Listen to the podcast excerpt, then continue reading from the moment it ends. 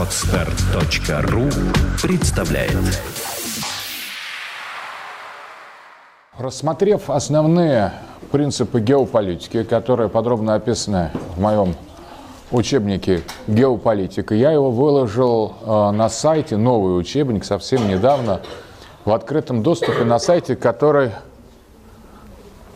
называется так, 4 циферкой, дальше pt.su, Soviet Union. И там в русском разделе четвер... сайт, посвященный четвертой политической теории, мультиязычный портал 4pt.su, Советский Союз, Soviet Union. Там, если нажать на русский флаг, я думаю, вы опознаете русский флаг наверху. Там будет русскоязычная версия этого сайта, где выложены учебники и по этносоциологии, по геополитике, и я туда же выложу на днях учебник по э, геополитике России. Но вот по геополитику подробно уже там выложено, и там можно ее посмотреть, скачать и разобраться. Значит, там все подробности относительно геополитических школ, которые мы разобрали, имена, теории. Для знакомства полного с геополитическим методом это чрезвычайно полезно. Переходим к второму разделу нашего курса, основному разделу, к геополитике России или геополитике русской истории. Мы уже знаем, что такое геополитический мэппинг, что как составляются геополитические карты. Соответственно, а, теперь мы этот геополитический мэппинг должны разместить в эпохах, в различных эпохах, то есть подойти к историческим истории геополитических процессов в России.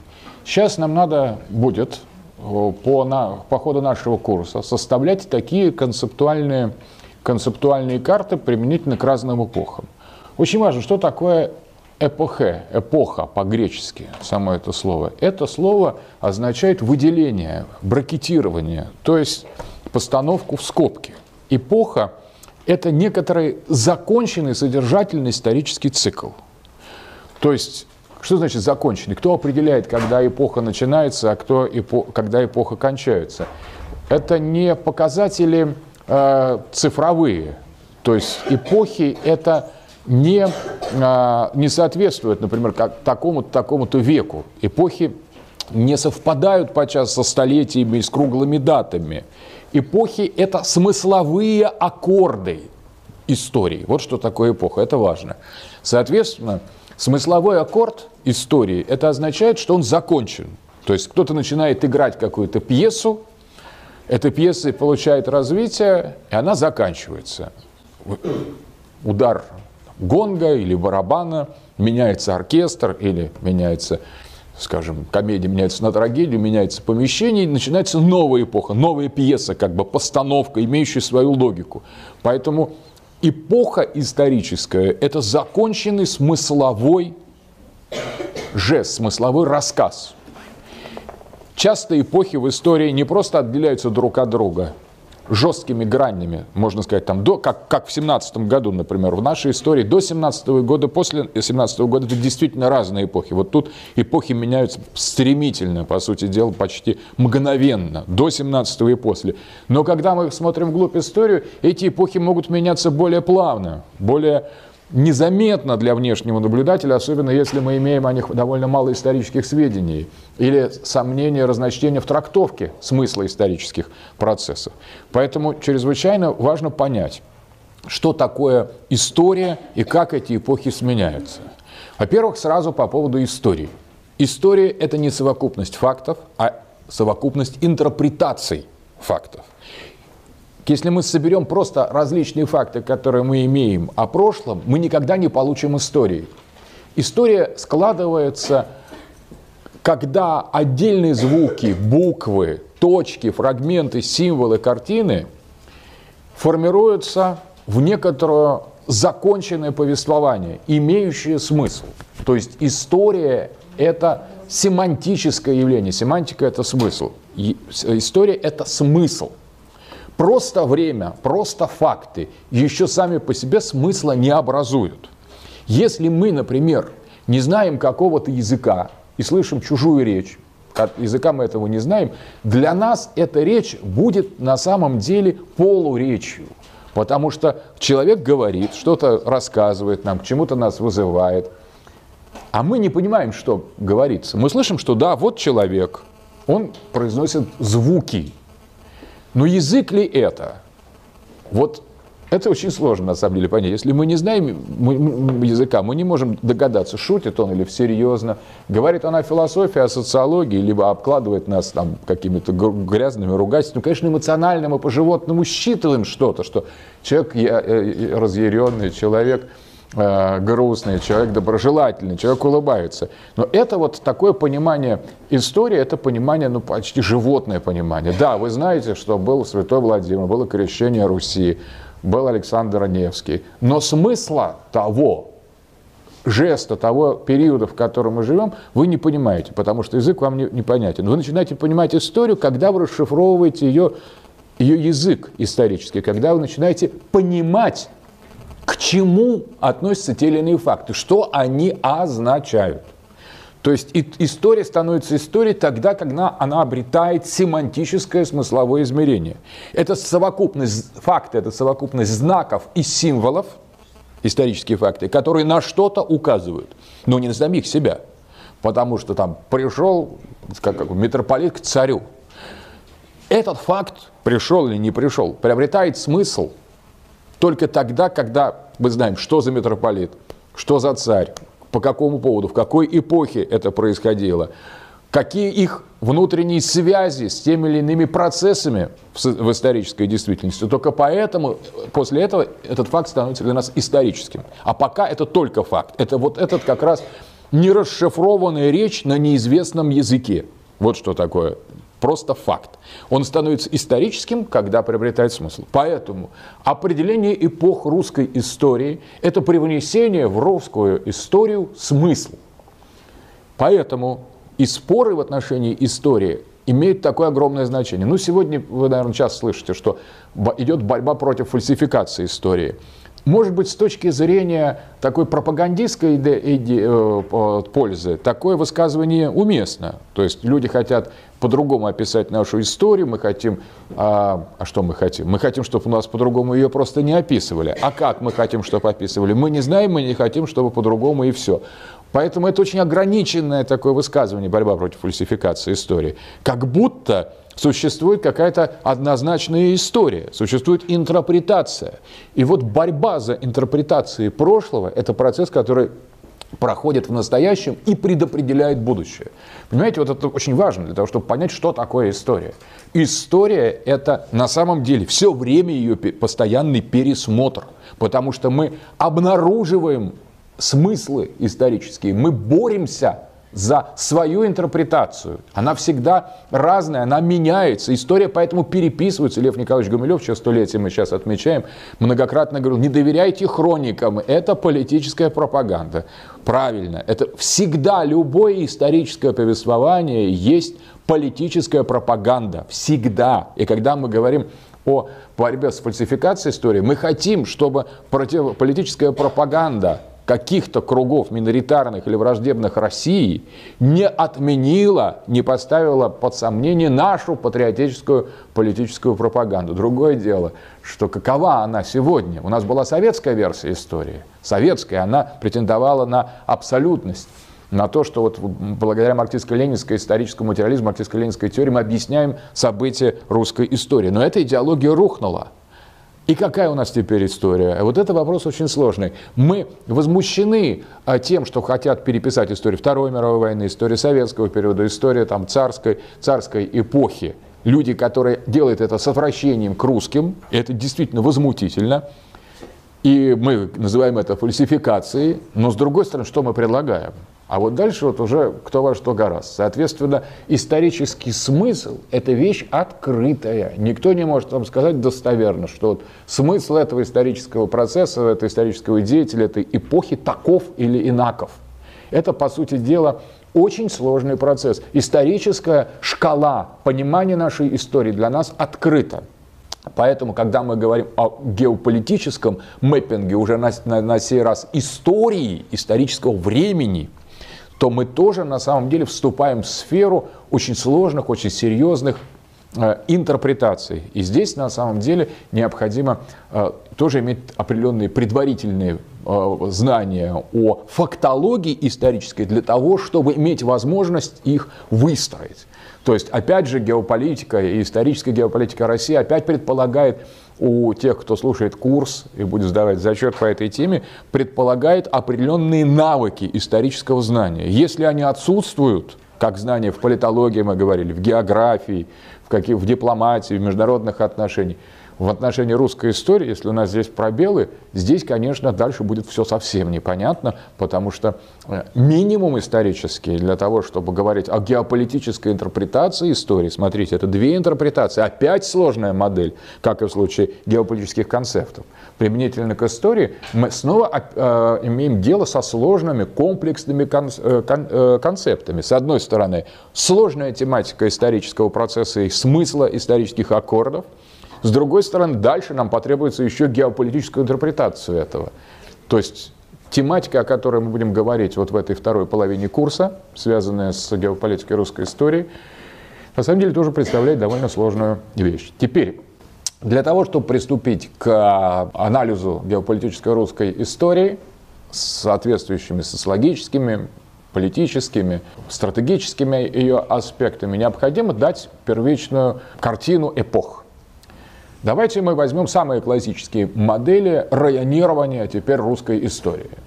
Ну, начнем с того, что до возникновения Киевской Руси на территории, на которой сегодня находится Россия, наша страна, что-то было. Соответственно, это обычно называется предысторией. Значит, это первая эпоха предысторическая, мы сегодня о ней как раз немножко поговорим, о ее геополитическом содержании, но назовем ее предысторией. То есть это до Рюрика – эта эпоха имела свое смысловое содержание. Здесь, на территории России, существовали государства, политические системы, общества. Здесь проживали различные этнические группы со своими укладами, и между ними происходили бурные отношения. Поэтому, несмотря на то, что у нас почти не осталось достоверных сведений об этом периоде до 8 до 9 века, а лишь фрагменты. Тем не менее, если это была предыстория, это не значит, что ее не было вообще. Это просто малоизвестная нам интереснейшая часть мировой, мировой истории. Интереснейшая почему? Потому что все, что дальше, безусловно, интересно и, безусловно, насыщенно. А, человек вообще живет осмысленно. Каждый по себе, скорее всего, бессмысленно в одиночку, но все вместе осмысленно. Гегель называл это хитростью мирового разума, когда огромное количество атомов, ну, самих по себе совершенно бестолковых и не, не, не имеющих никакого значения по отдельности, вместе, вопреки своего невежеству, выполняют некоторые очень важные духовные задание, которое становится понятным философу, историку, интеллектуалу, когда он рассматривает на определенной дистанции, обнаруживая действие народного духа, то, что Гегель называет «фольксгайст», народный дух, который действует сквозь людей. И поэтому по отдельности человек ходит, рубит дрова, кормит, рожает детей, кормит собаку. То есть и так вот веками, веками, и кажется, унылое и тупое существование. Но на самом деле на фоне этого одного и того же, и, такого полного невежества и непонимания в отношении ничего, на самом деле разворачивается вот этот человек, э, народный дух, который придает этим событиям определенный обобщающий смысл. Так вот, если этот смысл, безусловно, проступает после создания русской государственности, мы уже с увлечением читаем хроники, исторические повествования, то почему мы уверены, что до этих хроник ничего не было? Было то же самое, но только и, э, обобщение, осмысление и фиксация происходящего отражались иначе, на уровне сказок, легенд, мифов, других формах.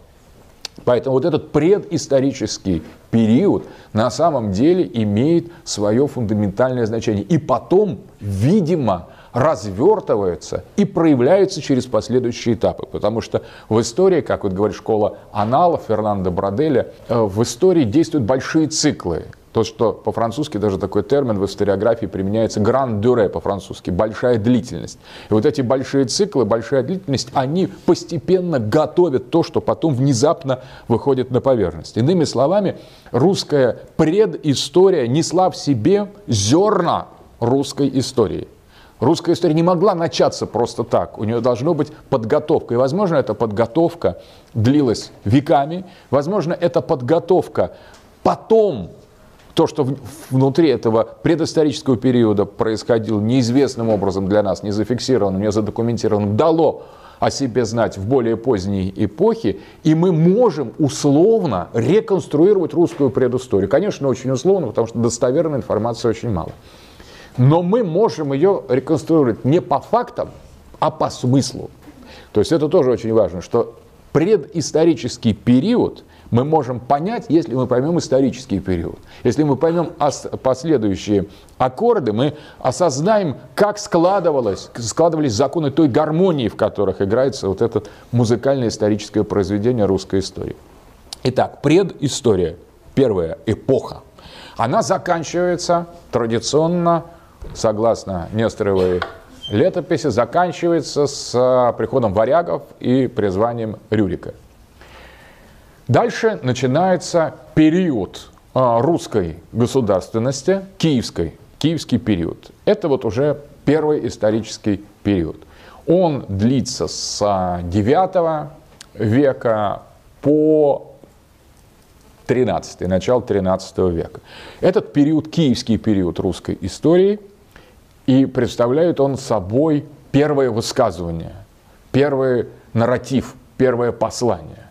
В этот период формируется русская государственность, русская письменная культура, формируется православная христианская вера, принесенная из Греции, из Болгарии, и фактически осуществляются первые завоевания – русский народ обнаруживает себя как субъект истории. Уже однозначно со своей государственностью. Это киевская эпоха.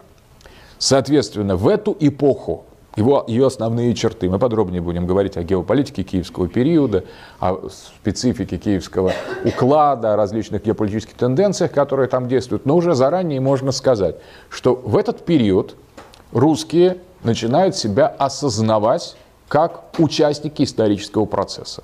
У митрополита Илариона в слове о законе и благодати есть уже мысли о русских, мысли о том, что вот эти восточные славяне Киевской Руси должны сделать в мировой истории. На самом деле это чрезвычайно важный базовый киевский период, когда формируется наша национальная идентичность, когда формируется государственность, культура, язык, религия. Это стартовые русские киевские русские, которые представляют собой очень сложный этносоциологический, культурный, этнический, геополитический конгломерат. Это, конечно, не появление чего-то сразу законченного. Это из многих разных предшествующих, дополнительных, исключающихся и включаемых элементов активно, трансфор, постоянно трансформируясь, живо формируется некая общность. Но это в рамках одного, одной и той же гармонии. Вот первый аккорд Рюрик, последний аккорд монгольское завоевание. Приход монголов на Русь Чингисхана, когда киевский период завершается. Конечно, любой историк, особенно любящий свою профессию, скажет, это киевский период, это же на самом деле, в нем можно найти все. Можно погрузиться в него. И вот от Рюрика до монголов просто найти столько парадоксальных противоречий, столько парадоксов, столько центров влияния, столько культурных идентичностей, что это целый мир. Да, это совершенно правильно. Это мир постоянно меняющийся, постоянно развивающийся. Это некая константа, которую можно шлепнуть ярлык и сказать «киевский период». Но в этом киевском периоде множество полюсов, смысловых процессов – это целые, целая жизнь целые поколения людей, причем героические подвиги, пределы взлета и падения, низость и высота, завоевание и потери, усобицы и объединения, мудрость и подлость, судьба элиты, судьба масс. Все это киевский период, особая эпоха, которая на самом деле тоже возникла не на пустом месте, и как и любая Последующая эпоха представляет собой преломление, отражение, выражение и снятие одновременно в гегелевском смысле аухебунг предшествующих, предшествующих эпох. То есть содержание на самом деле этой эпохи формировалось в предшествующую эпоху. А результаты этой эпохи и содержание этой эпохи предопределили следующий уже период. Вот так формируется вот глобальная симфония русской истории. Даже то, что мы не слышим, участвует в том, что мы слышим. И то, что звучало раньше, продолжает так или иначе, те или иные темы подхватываются, развиваются на следующих этапах. Вот это, соответственно, у нас есть, если говорить о геополитике, геополитика предыстории, это вот то, что сегодня мы займемся после создания, после раз, развертывания эпох карты, эпох исторической карты нашей. И первый исторический период киевской государственности. Второй исторический период России – это монгольские завоевания с 13 века до а, второй половины 15 века. В этот период русские живут в государственности Ордынской, Золотоордынской, которая является частью империи Чингисхана. Другой стиль, другой уклад, другой порядок, другое содержание. Смысл этого существования русских в Орде, в структуре Орды, тоже открыт. Евразийцы, Гумилев Лев Николаевич и другие школы имеют такого, скажем, патриотического толка, имеют одно представление о смысле ордынского периода, западнические историки имеют другое, мы это все будем рассматривать более подробно. Но это часть русской истории, когда русские утратили свою государственность. Но утратили свою государственность, но жили это они не в хаосе, жили они в другой государственности. И эта государственность ордынская в значительной степени, хотя имела внешнее происхождение, включила в себя предшествующее киевское историческое содержание включило в себя русских. И русские в этот период мыслили исторически, жили, делали выбор, осмысляли произошедшее и продолжали свое высказывание. Поэтому вот это есть даже такая, э, такой, такая концепция у Харадавана, калмыкского евразийца, которая называется Русь-монгольская. Русь-монгольская как концепт существования русского общества – в условиях монгольского государства. Очень сложная, тонкая и интересная тема. В этот период, в период монгольский, формируется последующий, это вот второй монгольский период, вторая эпоха, ордынская, третья эпоха русской истории. Вот тут интересно, можно назвать ее постордынской или московской, но мы с одним только с одной оговоркой. Из-под Орды на третьем этапе русской истории появляется не только одна Русь, наша, московская, а две. Еще одна Русь тоже есть. Это то, что называется Русь Литовская.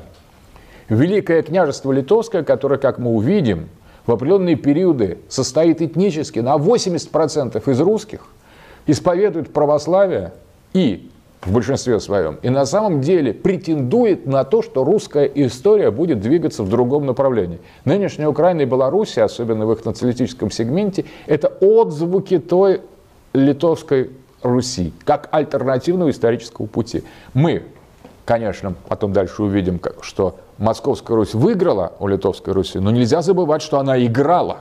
И соперник был очень серьезный. И смысл истории в споре Московской и Литовской Руси, Запада и Востока бывшей Киевской Руси, это содержание следующего этапа нашей истории. Мы, москвичи, то есть наша государственность потом пошла по московскому пути, москвичи не потому, что мы здесь живем, а потому что мы москали, мы э, продолжатели Москвы Третьей Рима, вот московского царства, поэтому для нас, конечно, это наша история. Но параллельно с этим развивалась история другой половины русского народа, от которых сегодня вот, сказать, сохранились украинско-белорусские э, тенденции. Народами, строго говоря, нельзя, там очень сложно назвать, очень сложная этническая конструкция, но есть была, иными словами, вторая Русь, параллельно развивающаяся, параллельно московской. Поэтому, строго говоря, третий этап русской истории – с второй половины 15 века, после падения Константинополя в 1452 году и освобождения окончательного от Орды Ивана III, после этого, конец 15 века, И до эпохи раскола, до конца 17 века длится московский период и одновременно период диалога Московской Руси с Литвой, с Русью Литовской. Поэтому, хотя мейнстримом и доминантой является Московская Русь, поэтому мы часто называем это московский период нашей истории. Нельзя забывать, что этот период был диалогальным, был и второй русский участник этого исторического процесса. Поэтому эта эпоха, о которой мы говорим, может быть рассмотрена с двух сторон и уж обязательно должна быть рассмотрена в диалоге двух направлений Руси, западной и восточной, московской, которая исторически доминирующая, поэтому мы ее и рассматриваем в качестве такой преобладающей перспективы, называем поэтому это московским периодом. Но, внимание, на самом деле кое-кто может видеть это не как московский период. И если мы имеем дело с такими исторически сознательно делающими некоторый особый выбор украинцами – Западной Украины и частично белорусами, то мы можем получить совершенно иную версию того периода. Будет ли это фальсификацией истории? Ну, с нашей точки зрения, да. А с их точки зрения наша версия истории, московская, это фальсификация. Просто мы должны понимать, что речь идет о борьбе за интерпретацию. Но вот что самое главное. Представители Западной Руси сегодня, которые исторически сознательны, пытаются преувеличить значение литовского фактора и занизить московский фактор. А наша историческая традиция, историография, наоборот, говорит о доминации московского периода, просто называя его московским без, без всяких дополнений, и занижает значение а, Руси литовской. Поэтому, строго говоря, ну, мы патриоты, мы, в общем, будем следовать вот этой московской э, традиции, это просто стало нормой нашей историографии давно, но тем не менее все-таки надо знать, что здесь есть определенный релятивизм. Если мы хотим понять смысл по-настоящему этого московского периода, этих 200 лет, с конца 15 века, второй половины 15 века по конец 17 века до, до, до Петра, то, соответственно, надо учитывать этот фундаментальный диалог, и, соответственно, в геополитическом анализе мы на это будем обращать особое внимание. Дальше. Это у нас третий период был. Четвертый период русской истории а, с, связан с петровскими реформами. Он может быть а, разделен на, а, в свою очередь, несколько, как и любой из этих периодов, несколько подпериодов, но он называется, как правило, обобщенно Санкт-Петербургским периодом русской истории и датируется с конца с 17 века, раннее его начало – это раскол, эпоха раскола 1650-е годы, 60-е. Или более узкое – это Петровский период. Реформа Петра I, ну и, собственно говоря, перенос столицы из Москвы в Санкт-Петербург, который разделяет между собой два фундаментальных периода – московский и санкт-петербургский. Вот этот период по счету четвертой русской истории, четвертая эпоха называется Санкт-Петербургский период русской истории или Санкт-Петербургская эпоха. Столица в этот период находится в Санкт-Петербурге. Соответственно, этот период модернизации и вестернизации. Споры тоже ведутся о том. Петр, мы знаем, что проломил окно в Европу. Но что он туда выставил? Он не просто протянул руку дружбы, он выставил туда пушку в Европу. И включившись в процесс истории европейских государств и народов, Петр на самом деле включился в войну, в войны, в цикл войн за Европу. Сохранив православную идентичность, он стал определенным таким довольно превратил Россию, хотя и в европейскую, но очень специальную державу, которая в значительной степени перенимала европейские традиции, а с другой стороны навязывала Европе саму себя. И в некоторые периоды настолько успешно, что русские войска ходили спокойно по Берлину, по Парижу, в, на разных этапах этого периода, от чего осталось бестро. Э, то есть мы просто, как бы включившись в Европу, мы просто стали там воевать за нее. Мы победили Карла, Мы закончили со Швецией, у которой была своя историческая программа. Сегодня это такое просто уютное захолустье. А когда-то это была историческая сила. Мы обломали, ломали о, о колено цел, претензий целых народов и государств. Поляков захватили, воевали там, с французами, с прусами, в общем, нашу, наша европеизация была очень специальной. Это тоже надо понимать, что вот как бы многим кажется, что это была так, демократия гуманизм. Мы просто взяли европейские стандарты и ринулись воевать с Европой. Немедленно просто, снося все на своем пути. То есть и этот период европейской европеизации и модернизации был периодом, знавшим триумф национальной стратегии национальной государственности русской государственности. Поэтому мы тоже будем рассматривать различные геополитические аспекты, какие альянсы что означали, какие войны были выиграны, проиграны и так далее. Но на самом деле надо тоже понимать, что этот период нашей истории, мы не от, от него никуда не можем от нее уйти. И то, что делалось на том, в тот Санкт-Петербургский период, это тоже был определенный аккорд. Аккорд со своим колоссальным комплексным смыслом. Ну, иногда делят 18 век и 19 век, который заканчивается 19 век в 17 году, понятно, именно эпох, мы говорим об эпохах.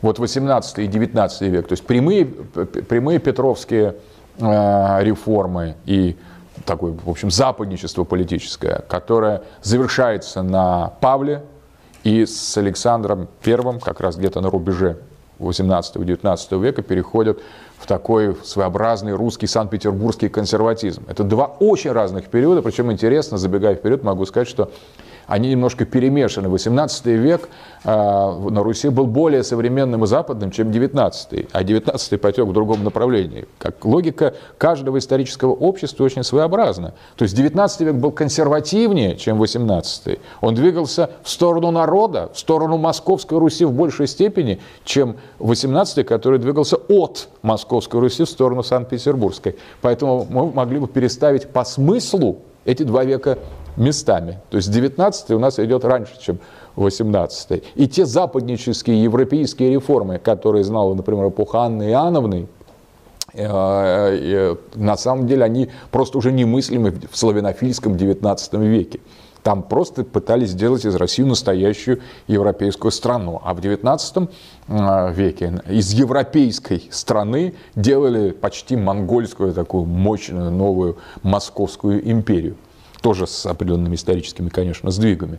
Но, во всяком случае, здесь идет такое перекрестное движение. Что-то двигалось в одном направлении, а какой-то уровень социальный, геополитический, исторический в другом. Семантика, смысл этих эпох поэтому чрезвычайно сложен. Это у нас четвертая эпоха, правильно? Значит, пятая эпоха, советская эпоха – Здесь у нас есть четкое начало, это 17-й год, здесь никаких здесь сомнений нет. Советская э, эпоха представляет собой еще один геополитический цикл. Сразу могу сказать, что перенос столицы назад в Москву имел колоссальное геополитическое значение, и историческое, и смысловое, и символическое. То есть многие даже говорили, там был такой сдвиг при переходе от э, Московской Руси к Санкт-Петербургской России. Даже название было менялось. Россия – это латинское произношение слова Русь. Русь – русское произношение слова Русь, а Россия – латинское. То есть мы как бы на себя западной стороны, называли даже себя по-западному. А, россияне. То есть Россия – это латинское, напоминаю, не русское слово Россия. Это латинское название нас. Ну, если бы мы как бы сказать, вот, например, Германия, это тоже латинское название, а сами немцы не называют себя германцами, они называют себя Deutschen. И Deutschland называется Германия по-немецки. А Германия это латинское название для Deutschland. Точно так же Россия это латинское название для Руси. И мы сами начинаем называть себя россиянами, то есть свою страну Россией, в тот момент, когда даже немножко до этого значит, входит в оборот, когда происходит именно западническая реформа Петра меняет название страна с Руси на Россию. И любопытно, что когда столица, это связано как раз с переносом столицы, совпадает из Москвы в Санкт-Петербург. Россия идет на запад от Руси московской к Санкт-Петербургской России. От восточной Руси к западной России. А вот перенос назад большевика без столицы заставил многих русских историков, э, философов говорить о таком парадоксальном сочетании не как советская Россия, а Русь советская. То есть опять назад. Опять мы видим, что история движется из Санкт-Петербурга в Москву. Путешествие из Санкт-Петербурга в Москву от запада к востоку, и опять движение, с одной стороны, бурный прогресс, движение на запад и вперед, историческое, с другой стороны, движение назад. Красный царь, жесткие тоталитарные законы, которые напоминают Ивана Грозного, с одной стороны, и Орду с другой. Вот смотрите, как из, в истории перемешиваются пласты смысловые. Нам кажется, ну, на первый взгляд, что идет поступательное движение в одном направлении. Все большему и большему там, развитию, свободе, демократии. На самом деле русская история опровергает любую поступательность. Здесь на каждую, каждую эпоху идут э, реминисценции, возвраты к прошлому, повторы, смена семантических смысловых моделей.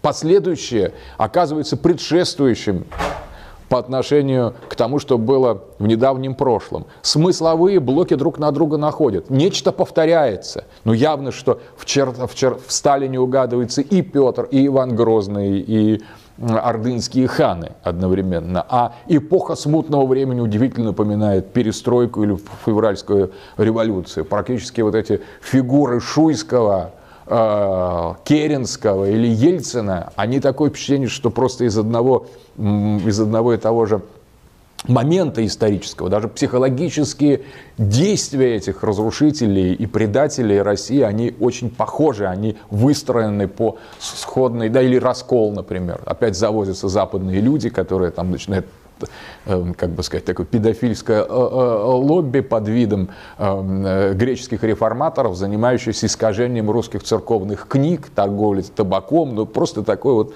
там, Березовский с Гусинским в 18 веке. То есть в этой нашей истории все время все повторяется, конечно, с новыми этапами, и в, друг, в любой другой истории, как современная Европа не что иное, как воссоздание на новом этапе империи Карла Великого. И по цивилизационным аспектам, и по границам, и по вообще своей модели, это тоже возврат. Я не говорю, что только наша история такая. Любая история любого народа, она, в общем, состоит из таких вот очень больших циклов, гран-дюре, как говорил э, Фернанд Брадель. И изменения готовятся постепенно, Часто мы только замечаем, что они вот мгновенно открываются, но на самом деле они готовятся очень постепенно, по, по, поэтапно. Э, дух, народный дух действует большими циклами, как большой большая планета типа Сатурна, которая медленно вращается э, по, по своему, своей траектории. Вот Сатурн совершает оборот полный за 24 года. Длительный срок вращения, в то время, когда там, Луна носится Э, за, за месяц совершает э, полный цикл, как мы знаем. Ну и, соответственно, другие планеты, каждая из них эм, со своей скоростью вращаются. Самые медленные планеты, они так, для того, чтобы понять, когда они вернутся на то же самое место, где были, надо прожить 24 года. А, а в исторические циклы еще более долгие, как мы видим, что они занимают по, по столетия, исчисляются. Соответственно, упустить этот момент. Человеку не хватает жизни, чтобы проследить весь этот исторический э, слой. Нужно несколько поколений.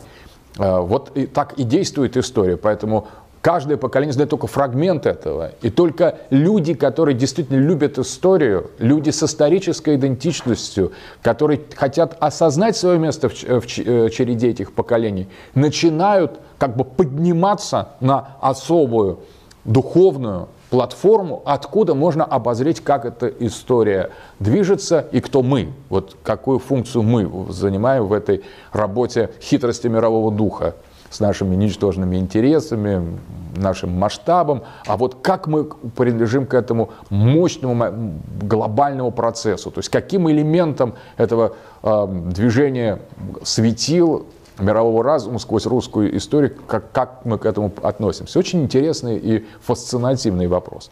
Ну и последнее, значит, это шестой, шестая, шестой период, шестая эпоха, это постсоветский период. Он, в свою очередь, может быть геополитически, исторически разделен на две части. Ельцинский и путинский. Соответственно, Ельцинский завершен, а путинский нет. Поэтому мы не знаем даже его смысла, потому что смысл по-настоящему будет открыт только когда этот период закончится. Когда все доиграют эту пьесу и окажется, что это Петр Петрович был злодеем, а не Мария Николаевна там отравила Льва Семеновича. То есть вот когда мы узнаем развязку этого сериала, мы знаем развязку сериала «Московской Руси», мы знаем развязку сериала Монгольской Руси, мы знаем развязку сериала Советской Руси, но мы не знаем развязку, мы знаем развязку сериала Ельцинской Руси, и, но мы не знаем конца путинской пьесы. И мы вот в нем участвуем в этом процессе, но конец не очевиден. Никто не может сказать, э, чем это закончится. А значит, никто не может до конца быть уверенным, что мы правильно понимаем смысл того времени исторического, в котором мы живем. И вот эта шестая эпоха, ельцинско-путинская, современная, постсоветская, делящаяся в свою очередь на два периода, явно с разными векторами и в геополитике, и в истории, и в идеологии, и тем, тем не менее преемствующая, предшествующая, создающая задел на будущее и лишающая этого будущего, как повернется. В всяком случае, вот такая шестичастная модель русской истории. Уже сказав только это, на самом деле мы попадаем в мир, который на самом деле очень интересный. Потому что если учесть, что эти исторические смыслы, предопределяющие сущность эпох, алгоритмы эпох, парадигмы эпох, о которых мы упоминали, не исчезают полностью, а сохраняют свое влияние, продолжают быть тем, что вот в физике, в физике фрактальных называется посторонний аттрактор, то есть некие точки, которые при, притягивают к себе. Так вот, исторические предшествующие эпохи действуют в настоящем и предопределяют будущее как некие точки притяжения, как смысловые модели. Но на самом деле универсальный образ, например, Сталина Ивана Грозного, он притягивает к себе как некоторый постоянно действующий элемент. И вот Путин колеблется, кем быть, Керенским или, или Сталиным на самом деле, э, Ельциным или Петром.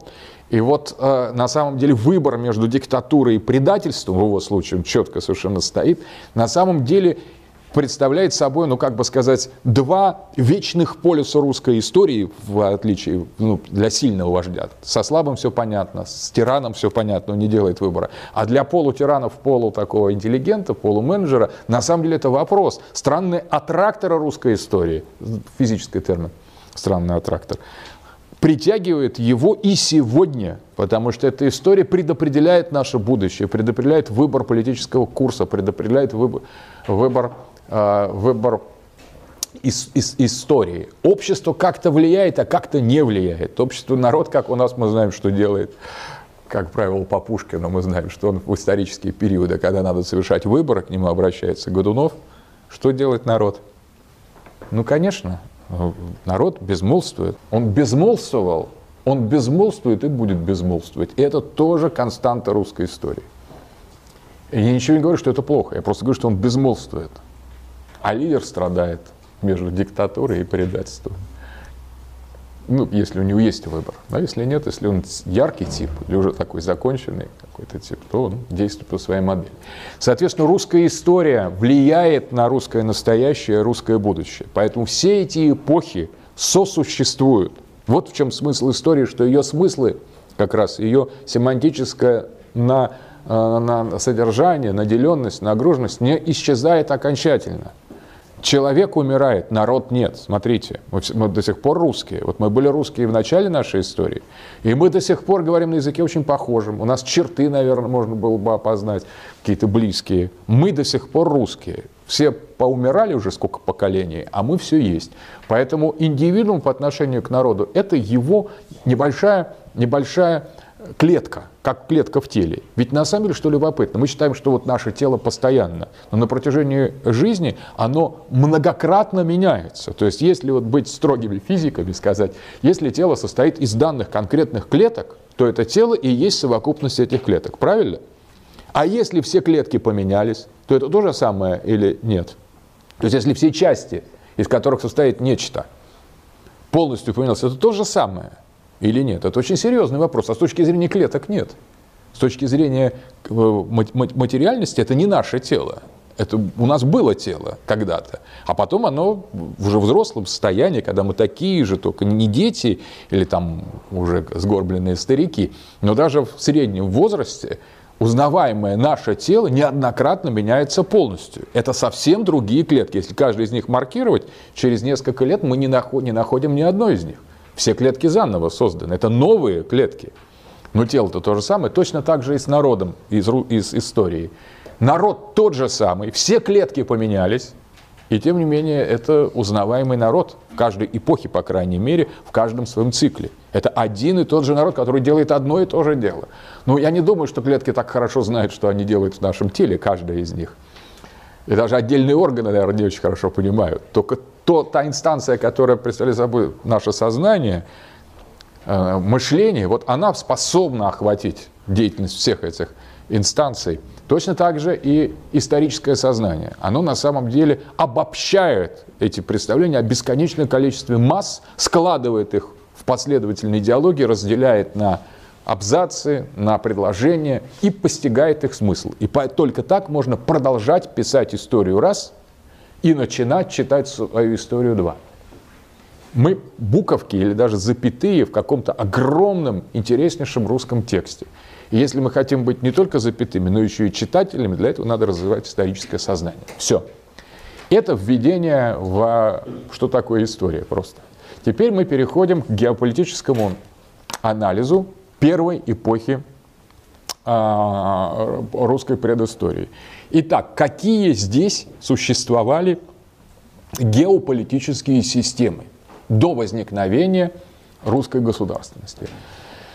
И здесь сразу можно сказать, что это был период, наша территория э, до Киевской Руси представляла собой территорию кочевых империй или период кочевых империй. Кочевые этносы, которые строили эту империю, гуны, скифы, сарматы, тюрки Голубой Орды, хазары, э, жужане, э, манжурское племя и другие – Э, как правило, приходили из восточной части Евразии, из территории к северу от Китая, и волнами интегрировали всю территорию, гигантскую территорию от Северной Монголии, современной Монголии, так называемой внешняя Монголия, до, до Днепра.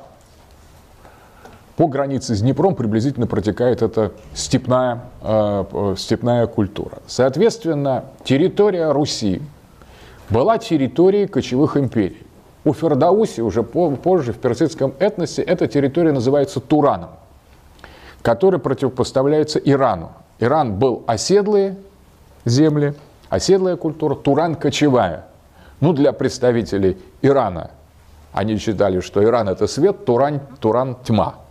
Соответственно, иранская оседлая культура для Фердауси – это правильная культура, а туранская северная, кочевая, скажем, такая демоническая. Но это взгляд пристрастный, это взгляд с их точки зрения. Мы Туран, то есть то, что предшествовало Руси, было Тураном. Это была туранская цивилизация. Это очень точный термин, который использовал поздний Освальд э, Шпенглер э, в своей вот книге о циклах цивилизации – Э, «Эра человека». Эта книга так и не вышла, это осталось в набросках, но она очень интересная, где он, он как раз пытается выстроить, провести свой цивилизационный анализ, выделить типы цивилизации. Выделяет кушитскую, э, туранскую, евразийскую, туранскую, евразийскую цивилизацию и э, западную кельтскую цивилизацию. Три как базовых. Но ну, здесь даже сейчас не, не, в этой, не в этом дело. Можно назвать это туранской цивилизацией или евразийской цивилизацией. Речь идет теперь, что такое вот эта евразийская туранская цивилизация. Туран может быть рассмотрен как геополитический концепт. Туран как геополитический концепт. А соответственно, мы можем рассмотреть Туран следующим образом. Географические его границы. Занимаемся мэппингом Турана. Географические границы – это территория, расположенная к северу от гряды Евразийских гор. То есть севернее Кавказа, севернее Памира, севернее э, Великой Китайской стены. Там не было естественных границ, поэтому китайцы построили искусственные. и к севернее Сопок Манчжурии, севернее Тиньшани, севернее Тибета.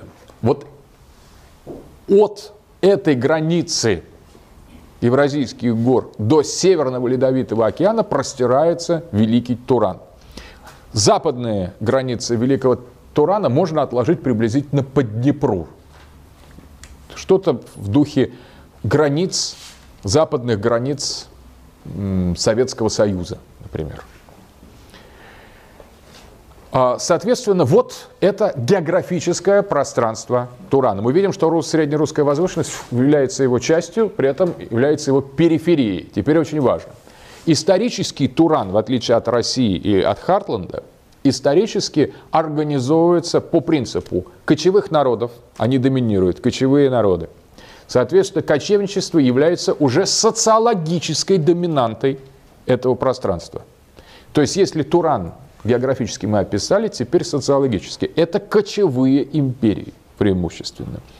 Кочевые империи, которые строятся по принципу от степи, где и проходит основная траектория кочев... кочевничества, к лесу. Еще один элемент туранской социологии классический – доминация кочевников над оседлыми народами – Кочевники формируют элиту оседлых обществ.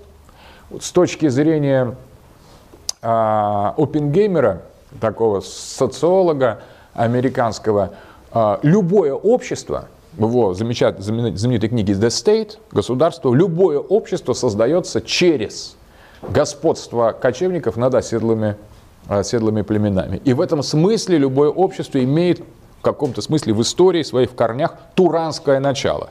Но в, на, в туранском пространстве, в эпоху предшествующего первому, первому этапу русской истории, в докиевское время, это наиболее наглядно выражено. Кочевники своей мощной, военизированной, мускулиноидной, мачистской силой, они покоряют оседлые народы и устанавливают свой туранский контроль. Когда они захватывают какие-то земли, территории оседлые, они берут себе в жены женщин. Как правило, женщин кочевников всегда не достают, потому что условия кочевого образа жизни не благоприятствуют э, существованию и выживанию девочек, вообще существованию женского пола по, по разным обстоятельствам. Соответственно, кочевники традиционно любое кочевое общество испытывает недостаток в женщинах. Где оно их берет? Если кочевое, ну, конечно, оно борется с другими кочевыми народами, частично отбирает то, что осталось от другого народа. С другой стороны, постоянным источником женщин для кочевых народов являются оседлые народы, которые, наоборот, и женщин, и мужчин производят в достаточном количестве. Отсюда, кстати, древнейший обряд похищения невест, который остался даже в некоторых институциональных традициях разных народов. Именно указывающие на эти кочевые истоки. Обряд похищения невесты – это этнографическая э, память о кочевых моделях. Вот социологический Туран. Мощные кочевники захватывают оседлые народы, берут с них дань в виде женщин, наемников и продуктов питания. И, соответственно, так создается древнее государство, проторусские государства на территории Турана – в некоторых случаях Гунская империя, Тюркская империя, а, Голубая Орда, скифско-сарматские общества, они почти полностью интегрируют весь Туран. И, и двигаясь с востока на запад, создают ненадолго, правда, глобальные туранские империи. Но чаще всего, в большинстве случаев, как мы знаем из древней истории, эти кочевые царства – остаются локальными, региональными, то есть на территории Турана в большинстве исторических периодов существует несколько враждующих между собой кочевых империй, не одна, а несколько, которые борются за влияние. Друг с другом, продолжая захватывать э, либо зоны взаимного влияния, либо новые, малоизведанные, мало еще разработанные территории. Соответственно, этот Туран, да, Туран географический, Политически это кочевые империи, социологически это доминация кочевников над земледельцами и э, вражда между собой. Этнические группы в разные периоды и в разных частях этого Турана, который стилистически, цивилизационно очень близок, это тоже важно, цивилизационно Туран вполне может быть рассмотрен как некоторая общая цивилизация. Существуют разные этнические доминанты. То доминируют а, скифы и сарматы, наиболее древним. А, это индоевропейские племена, иранские племена, кочевые иранские племена. Они это назывались Тураном. Именно а, индоевропейцы, арийцы, только кочевые, назывались Тураном. Скифы, позднее сарматы. И от них еще множество разных ответвлений. Те же самые арии пришли, ведийские арии в Индию из, эти, из этой территории. Персы древние пришли в Иран из этой территории и являются потомками кочевых ариев. С, им, с ними связана ведическая культура в Индии, с ними связана иранская культура, древнеиранская в Персии и множество других, Эфталитское царство, Тахары, э, в нынешнем Синьцзяне на северо западе, где сейчас живут уйгуры, северо-западе Китая, и множество других культурных явлений. Вот эти индоарийские, индоевропейские народы формируют в значительно значительных этапах Туранскую империю. В какой-то период на смену им их вытесняют тюрки Голубой Орды, но это уже гораздо позже, это уже начиная с 5-6 века нашей эры, гуны перед этим, и множество других э, этнических групп. Хазары, которые представляют собой, они уже со, со, существуют вместе с а, первым русским государственностью на юге, где иудейская верхушка, в основном это иудеизированные тюрки, и не очень маленький процент, собственно говоря, иудеев, которые пришли после восстания Моздока из Ирана, они создали очень сложный конгломерат этнический Хазарской империи. Хазарская империя изначально была, хазарами назывались индоевропейские племена, только оседлые, которые жили на севере Каспия. Потом они были э, подчинены тюрками Голубой Орды, стали отюречились и стали доминантно этноним хазары перешел на тюрок. А потом тюркская хазарская знать иудаизировалась, приняв иудаизм через э, пришедших из Ирана к князю Булану, одному очень маленькой группе иудеев, которая на нынешнем Дагестане, на Прикаспии существовала. Он пригласил их спасаться от погромов а, после Маздака, восстания Маздака, которое поддержали активно иудеи. И вот от гонений часть иудеев перешла в Хазарскую, э, на территории Хазарского Каганата и иудаизировали общество, по крайней мере, знать. Поэтому хазарское общество было чрезвычайно сложным, этнически, религиозно и так далее. Так вот, в Туране мы не можем точно определить этнические компоненты, поскольку этносы и даже расы на разных этапах меняются.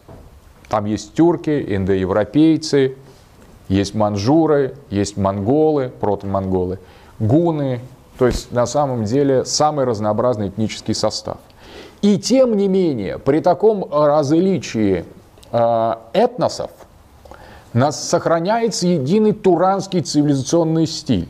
И кто бы не доминировал этнически в этих туранских империях, они так или иначе воспроизводят общую этику, которая гораздо позже, как мы видим, будет, э, будет э, закреплена в Ясе Чингисхана. Таким образом, мы имеем дело с определенным цивилизационным типом, с туранской цивилизацией. Теперь ближе к нам, к славянам.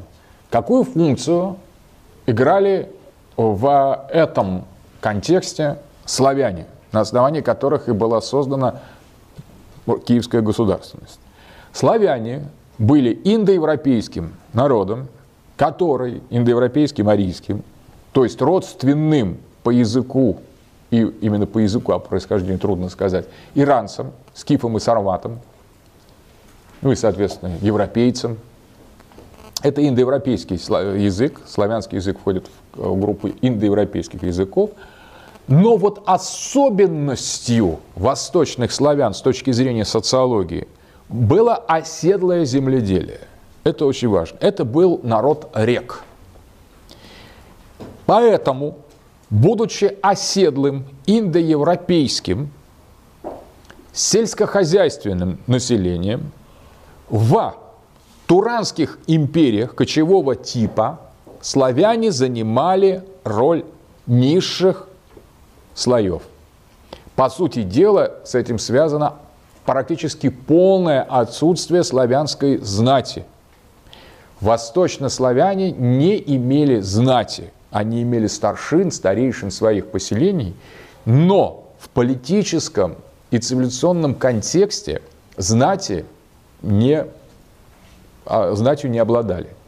Потому что, согласно этой концепции Опенгеймера и Гумпловича, возникновение государства связано с наложением кочевых народов, которые формируют знать и элиту, и оседлых, которые формируют массы. Так вот, славяне были представителями того, что в европейском обществе называется третьей функцией. Жорж Дюмизиль описывал государственность, любую, древнюю государственность и даже современную, как состоящую из принципиально трех функций. Первая функция – это священные жрецы, вторая функция – это воины, знать, и третья функция – это земледельцы. Вот из этих трех функций складывалось общество, классическое традиционное общество. При этом, конечно, между ними существовала иерархия. Жрецы и воины выше, иногда они объединялись в фигуре священного, священного князя, священного царя, когда вождь, он же и был верховным жрецом.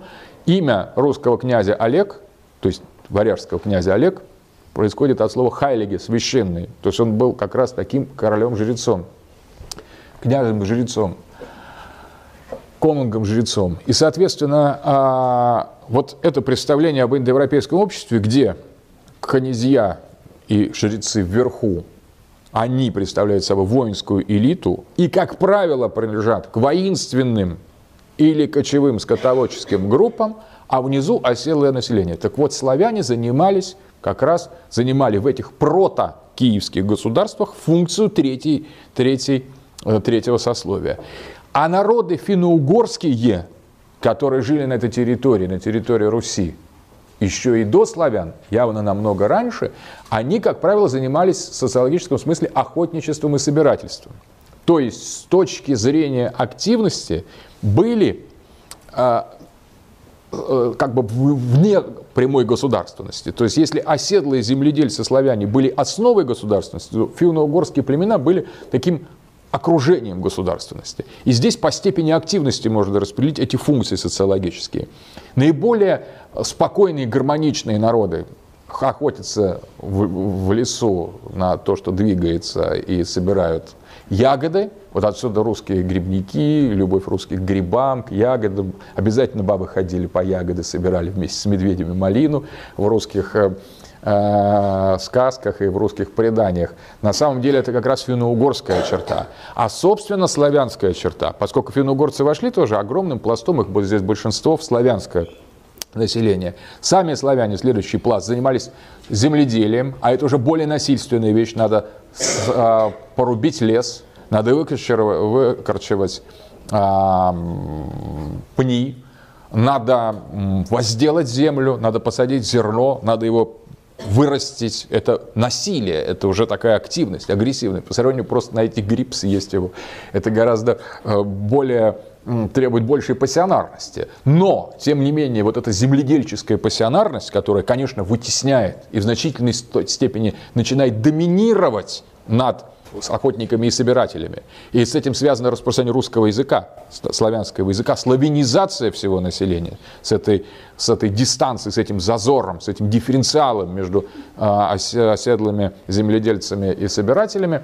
На самом деле, конечно, на фоне этого приходящие кочевники представляют еще более высокую степень пассионарности. Они уже совсем оторваны, совсем агрессивны. Они своими стадами учат управляться стадами, точно так же начинают управлять народами, которые оказываются у них под, э, под дланью. Отсюда идея метафоры пастуха, пастыря и в религии, и в, э, в политической в традиционном укладе. Царь или священник, он пастырь, он пасет свои народы так же, как кочевники пасут свои стада. Ну, где-то там его надо, скот надо кормить, но скот надо доить, скот надо там резать, и скот надо держать в строгости и периодически бичом его, как бы сказать, направлять в нужное направление. Вот это пасторская пасторальная, то есть пастушеская, скотоводческая традиция является формой государственности. Соответственно, представители кочевых племен, те же скифы, формировали элиту этих туранских государств. И вот мы встречаем такую вещь. Например, скифы были исключительно кочевниками, исключительно воинами и, э, и скотоводами. Но мы э, встречаем в, э, в истории э, упоминания о, о так называемых золотых скифах, скифах земледельцев, которые жили в, на правобережье Днепра.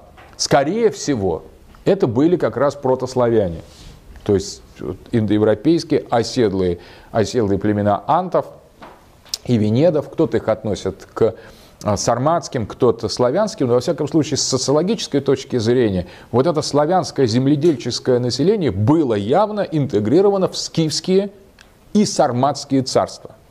То есть на самом деле мы уже жили в эпоху государственности, в эпоху с элитой, которая была кочевая, воинственная и пришедшая к восточным славянам откуда-то извне, чаще всего из э, глубины Турана. Соответственно, вот это геополи... да, геополитическая модель, это социально-цивилизационная модель, политическая модель или географическая модель находится, лежит в основании первого предысторического цикла в котором появляются русские. Русские, как восточные славяне еще говорят, они назывались русскими. Русскими на следующем занятии будем э, рассматривать, кто является русским. А сейчас речь идет о восточных славянах, то есть о предках тех народов, тех групп социальных, тех обществ, которые войдут в историю как киевские русские. Так вот, что мы э, таким образом э, имеем в цивилизационном аспекте? Туран – будущее Киевское царство – это оседлая периферия Турана. Устойчивой государственности, об устойчивости государственности мы не знаем ничего достоверного, но судя по наличествующим хрониках, древних хрониках, греческих хрониках, Э, отдельных обрывочных китайских хрониках, обрывочных сведениях можно предположить, что э, восточные славяне, предки киевских русских, были третьим сословием, оседлым населением севера-запада Туранской, Туранских земель. То есть территория, откуда пошло, которая была интегрирована в киевское государство на следующем этапе, изначально была частью цивилизационной периферии Турана или оседлых, подчиненных туранским государственностям, сегментом э, этой вот огромной евразийской системы. И вот здесь очень важно обратить внимание на два момента. Первый момент – это то, что с точки зрения Пингеймера, Рацеля, Фридриха Рацеля, политическая география – об этом мы говорили. И Гумплович, тоже очень важный автор, Людвиг Гумплович, социолог, э, один из основателей, кстати, социологии, польский, польский мыслитель, историк, который утверждал, его главный тезис «Рассенкампф» – расовая борьба. Но он имел в виду не расы в российском смысле, а он имел в виду, что происхождение государства с точки зрения социологии всегда связано с инородной элитой, аллогенной, чужеродной элитой, что элита любого государства в своих корнях инородна. Соответственно, не бывает государства со своей автохтонной элитой. Почему? Потому что народ, живя в условиях такой этнической однородности, не порождает правящего класса, поскольку сам собой править он не может. Все родственники, там, ну, как-то можно, конечно, направить старейшины, учат молодых, но так, чтобы взять и начать гонять просто свой народ как скот – а, а это необходимо для создания государственности, потому что элита должна всячески подчеркивать свои отличия от простонародья в любом обществе. И поэтому существуют специальные символические социальные статусы элиты. Но это вы знаете, что любое общество обладает стратификацией. Так вот, изначально эта социальная стратификация, согласно Гумпловичу, соответствовала этнической стратификации, где представители элиты имели инородческое аллогенное происхождение по отношению к а, к массе населения. И это подтверждается на, на, практически во всех известных нам обществах. Все известные исторические государства были созданы пришельцами, выходцами из других земель, которые завоевывали местное население и устанавливали свою политическую власть. Так создается греческое общество, вначале там Ахейское завоевание, потом Дарийское завоевание. Так создается практически Франция, ну, например. Что такое современная Франция с точки зрения этносов? Называются современные французы, называют себя французы, ле франце. Но это, это слово французы а, восходит к понятию франки. Кто такие франки? Это немцы, которые завоевали местных галлов. Поэтому французы называют себя по имени немцев. Быть французом это то же самое, что вот слово франк, француз, это немец. Кто, кто были немцы? Немцы были элитой, которая завоевала галов. А галы были автохтоны. А на каком языке говорили галы, когда их завоевали немцы в Средневековье? Да, правильно. Их до этого еще завоевали римляне, которые тоже мужской боевой элитой пришли на кельтские земли, которые говорили когда-то на кельтском, гальском языке, верно, и покорили их, и заставили говорить на своем римском языке, латинском языке. Пришли латиняне, заставили говорить на латинском языке. Покорили. Потом пришли немцы и покорили, а вот на языке говорить не заставили. То есть их было меньшинство. Поэтому на самом деле возникает такой баланс. Не всегда этнос покорителей соответствует навязыванию языка. Не, иногда элита, которая приходит – дает название всему обществу, а иногда берет общество, которое существовало э, название, самоназвание того этноса, который, наоборот, был покорен. Иногда язык навязывается покоряющей элитой, а иногда, наоборот, эта покоряющая элита этнически и языковым образом растворяется среди местного населения. Поэтому очень сложно всякий раз говорить о том, с каким же этносом в том или ином случае в истории мы имеем дело. Например, индусы. Это были потомки индоевропейских кочевых ариев, которые говорили на индоевропейском языке, родственном иранскому. Попытка его искусственно зафиксировать дала нам санскрит. Попытка народный санскрит сделать таким вот уже э, языком цивилизационным дало нам хинди современное, современное и урду. А, но на самом деле местное это население говорило на других совсем языках, на дравидских языках, на сотни, на, на тысячах языков, которые частично сохранились до сих пор. Все они называются индусами, все они э, принадлежат к одной цивилизации, но вот эти арийские завоеватели, индусы, они спроецировали свою культуру, свою религию на этот огромное море дравидов. И поэтому индусы представляют такой вот очень сложный, даже этнический, и культурный, и исторический компонент. Они, как правило, темные, потому что дравиды, но индоевропейские черты, длинные головы, дельхокефалия, там можно вот если цвет перекрасить, скажут просто чистый европеец. А иногда есть в некоторых северных территориях Индии вообще белые индусы, совершенно не отличаемые от, от европейцев средиземноморского типа. Язык Доминирует язык индоевропейский, но сохранились чисто дравидские. И, э, и называются они все вот такой вот особой индийской цивилизацией, которая построена по тому же принципу Гумпловича. И народная элита, ари, а, а, индоевропейская, арийская, и местное население. Точно так же построена Болгария, например. Ну вот история с Болгарией. А, болгары изначально называлась тюркская, тюркские народы, булгары – и даже до сих пор рядом с Казанью есть такой город Булгары, где был как раз там, одна из столиц этого э, э, Волжской Булгарии. А, а, когда они разделились, э, эти, эти, представители этого тюркского народа, хан Аспарух, один из тюрков, и фактически вместе с своей тюркской элитой отправился на Балканы и завоевал там местных славян, южных славян, которые сегодня называются болгарами. После этого эта элита создала болгарское царство. Какое-то время еще элита говорила на тюркском, называя себя болгарами, потому что они были булгары, то есть тюрки. А потом постепенно народ стал называться тюрками, болгарами, а на самом деле говорить стали на славянском языке, и элита ославянилась. Соответственно, вот этот принцип, который Болгария, поэтому это то же самое, как Франция, это Германия, так Болгария, это можно сказать Турция. Название Болгарии – это название тюркского племени, тюркского государства. Соответственно, вот такого рода перемещения, сдвиги, они необходимо, а, их необходимо учитывать для того, чтобы анализировать, чем был вот этот древний Туран. На самом деле скифами назывались, собственно, элита скифских обществ. Это были кочевники-скифы.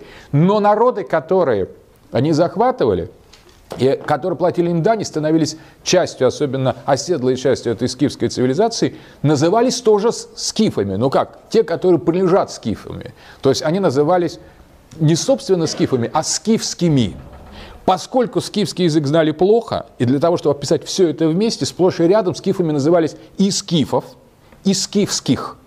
На самом деле скифы и скифские. Так вот, восточные славяне были скифами-землепашцами, то есть скифскими землепашцами, землепашцами, которые поставляли продукты питания и женщин для бодрых скифов, составляя третью функцию этого индоевропейского туранского общества. Это означает для нас чрезвычайно важный вывод, что славяне, предки Киевской Руси, жили в условиях определенного типа государственности.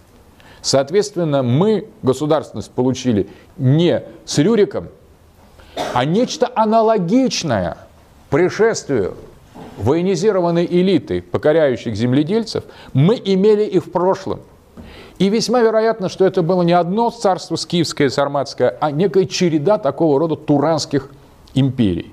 Но самое интересное, что это сохранилось, вот это обстоятельство, такое дифференциала элиты масс до сегодняшнего момента. На самом деле протоистория имеет свой отзвук в нашей новейшей истории. Элит и инородческий характер русских элит – это константа всего нашего исторического процесса. И даже того аккорда и этапа, от которого практически не осталось достоверных сведений. Но именно потому, что это было так до э, Киевской Руси, скорее всего, это и продолжалось, и это уже мы знаем по хроникам, и после Киевской Руси. И последнее, что остается, это осуществить геополитический анализ туранской цивилизации. Мы сейчас говорим о Туране, о до историческом периоде русской Руси. Соответственно, здесь есть очень важный элемент. Это была континентальная модель государственности. То есть, собственно говоря, теллурократия. Туран геополитически совпадает с Хартландом. С Хартландом как с территорией континента, как с землей – которая воспроизводит структуры land power.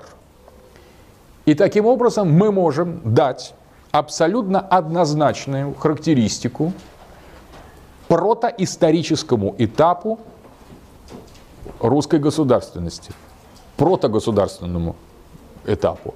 Это была континентальная, туранская, евразийская, теллурократическая геополитическая система – Соответственно, все, что мы знаем о геополитическом концепте суши, геополитическом концепте Хартланда, геополитическом концепте вертикальной римской модели, противостоящей карфагенской модели, полной мере применимо к туранским евразийским государствам и обществам. То есть это была теллурократическая цивилизация, где русские проторусские, восточные славяне выступали в качестве третьей функции оседлого населения, народа рек, в первую очередь, активного по отношению к финно-угорским аборигенам, которые, в свою очередь, брали жен у финно-угров, но отдавали своих собственных жен элите кочевого толка. На самом деле, через такую циркуляцию женщин, товаров создавались государственные модели – дани, подчинения, налогов. Поэтому и хроника, которая, забегая вперед, будет начинаться с того, что поехали собирать дань. Еще непонятно, кто с кого, но кто-то уже данью, за данью поехал. Данию – это воины, продукты и женщины. Соответственно, следующий период тоже будет связан с этим бесконечным взиманием дани, кто-то дал, кто-то не дал, поссорились и так далее. Соответственно, вот такой предаккорд. И последнее, что можно сказать, что аналогом подобных, подобных обществ, возможно, были северо-русские и северо-западно-русские земли, где в качестве доминирующей элиты выступали не представители туранских кочевых народов, а кочевников моря, то есть скандинавских воинственных групп, которые разбойников севера. Если здесь были разбойники степей, которые создавали государственность туранскую в большинстве своем, то с севера приходили разбойники э, моря, разбойники скандинавского толка, тоже мужчины без женщин приплывали на боевых кораблях и точно так же создавали, превращались в знать, которая э, эксплуатировала местное э, земледельческое протославянское и, мы потом увидим, что протобалтийское население, собирателей жемчуга, например, откуда пошли э, э, лето-литовские литовские племена и прусы. Скачать другие выпуски подкаста вы можете на podster.ru